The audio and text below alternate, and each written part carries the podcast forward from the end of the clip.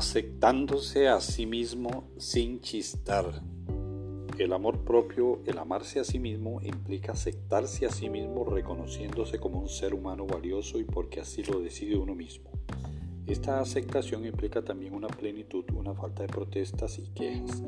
La gente que funciona plenamente no protesta jamás, especialmente no protesta porque la calle tiene baches, ni porque el cielo está muy nublado o el hielo demasiado frío.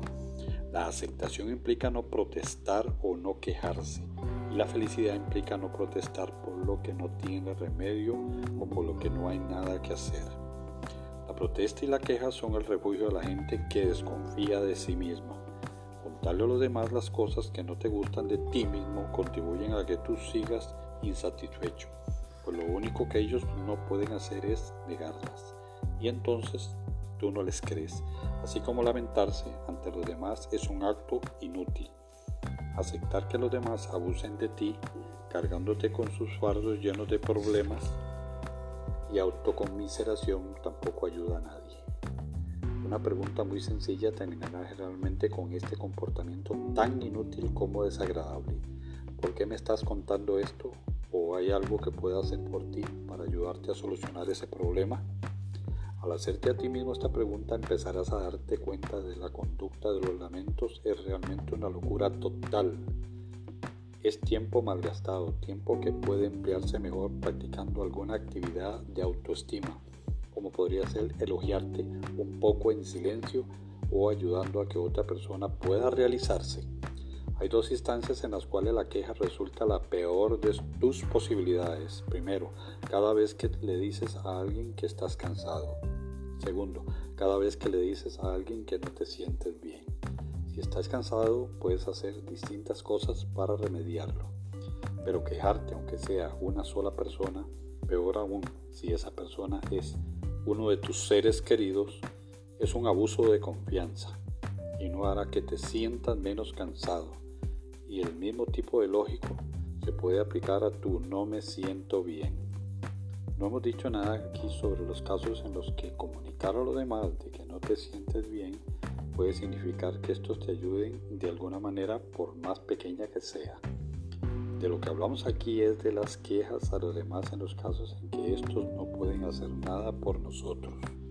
Aparte de aguantar estos rezongos, además si realmente estás trabajando para aumentar tu amor por ti mismo y sientes alguna molestia o dolor, Querrás ocuparte tú mismo de esto y trabajar tú mismo con esto, en vez de elegir a alguien como apoyo o obligarte a compartir tu carga. La lamentación de uno mismo es una actividad inútil que impide que vivas tu vida en forma positiva y eficiente. Te impulsa a tenerte pena a ti mismo e inmoviliza tus esfuerzos por dar y recibir amor. Más aún, disminuye tus oportunidades de manejar tus relaciones afectivas y aumentar tus relaciones sociales. Y aunque logres atraer la atención de los demás sobre tu persona, no lograrás de una manera que sin duda ensombrecerá tu propia felicidad. La posibilidad de aceptarse a sí mismo sin protestar implica una comprensión amplia, tanto del proceso de amor por uno mismo como el proceso de elaboración de estas quejas y protestas dentro de nosotros mismos, que resultan ser términos mutuamente excluyentes. Si automáticamente te amas a ti mismo, entonces las quejas a los demás que no pueden hacer nada por ti se convierten en una actividad imposible de defender o justificar. Y si encuentras en ti mismo y en los demás cosas que te disgustan, en vez de quejarte puedes empezar inmediatamente a hacer lo necesario para corregir esta situación. La próxima vez que te encuentres en una reunión social con otras cuatro parejas o más, puedes ensayar el ejercicio siguiente.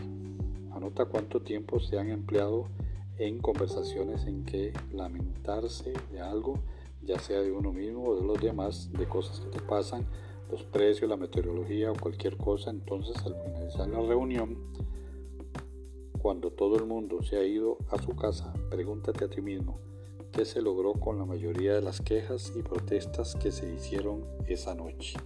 ¿A quién le importa realmente de que no lamentamos esta noche?